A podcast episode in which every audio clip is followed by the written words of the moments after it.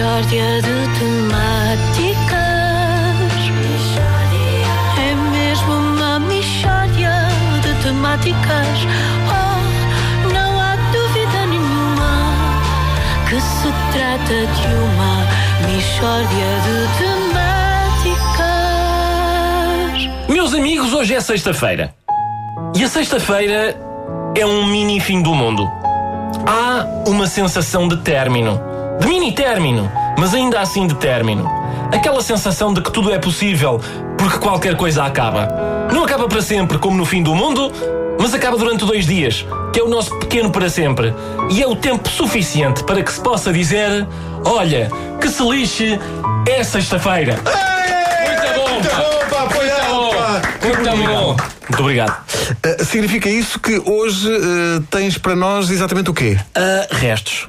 Tenho restos. É um aglomerado de coisas que individualmente não são nada, mas que em conjunto acabam por não ser nada também. Bom. Mas que se lixe é sexta-feira. Esta é a ideia a reter. Tá bom? Bom. Ora bom, primeira observação muito interessante. É, Isto são notas finais, como do professor Marcelo. Sim. Se calhar vou fazer até a voz para. Bom, primeira observação muito interessante. Bom, se calhar é melhor não, que isto depois começa a cansar. Para o ano, esta é a primeira observação, vai abrir na Baixa de Lisboa o Museu do Dinheiro. É uma iniciativa muito importante. Em que medida? Na medida em que, assim, as crianças podem ver uma coisa que havia antigamente, não é? O tal dinheiro, que já não é do tempo delas. E podem esclarecer dúvidas. Como é que funcionava isto do dinheiro, papá? E a gente explica: olha, eram, eram uns papéis. Ou umas, uma, uma espécie de umas chapinhas que a gente tinha no bolso e que serviam para comprar coisas. O que era comprar coisas, papá? Era justamente, portanto, entregar alguns destes papéis ou chapinhas e receber em troca um bem ou serviço. Ah, como é que se fazem os bebés, papá? Bom, isso já não é deste âmbito, de maneiras que está calado. Tanta pergunta também chateia. Magnífico, pá. Olha, parecem-me tardes muito bem passadas no Museu do Dinheiro. E são, e são, Vasco. Bom, segunda questão, e que se relaciona intimamente com esta. Há um número bastante elevado de pessoas que se despede dizendo até jaz, em vez de até já, até jaz. Mas, Ricardo, porquê que isso é interessante? Eu, eu- não, eu pergunto só para que possas explicar aos ouvintes, porque eu sei, evidentemente, não é? Eu calculei, Pedro. Pois. Ora bem, o cumprimento de despedida até jaz é um cumprimento que surpreende. É um cumprimento que inova, se quisermos. É um cumprimento que, em certa medida, confere algum humorismo a um momento que é relativamente doloroso, que é o momento da separação. Até jaz alivia um pouco o fardo da despedida, não só pelo, pelo- pelo brinquedo que há no jogo de palavras, mas também pela alusão a um género musical que é ele próprio lúdico como o catano.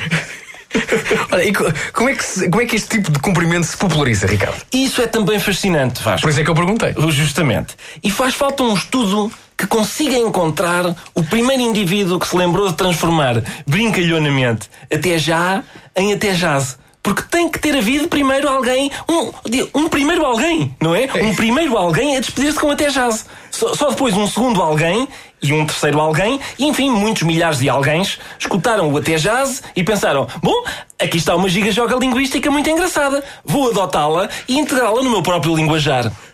Bom, e imaginando que se levava a cabo essa pesquisa, qual era o procedimento a tomar depois de encontrado esse primeiro alguém? pegava-se nessa pessoa, isto é a minha proposta, e encarcerava-se, não é? Bem, e a ver se acabam estas brincadeiras. Porque é claramente o mesmo indivíduo que se lembrou também de, é pá, então de Ceausescu e até Brezhnev. Estas brincadeiras têm que acabar. E esse indivíduo tem que ser preso.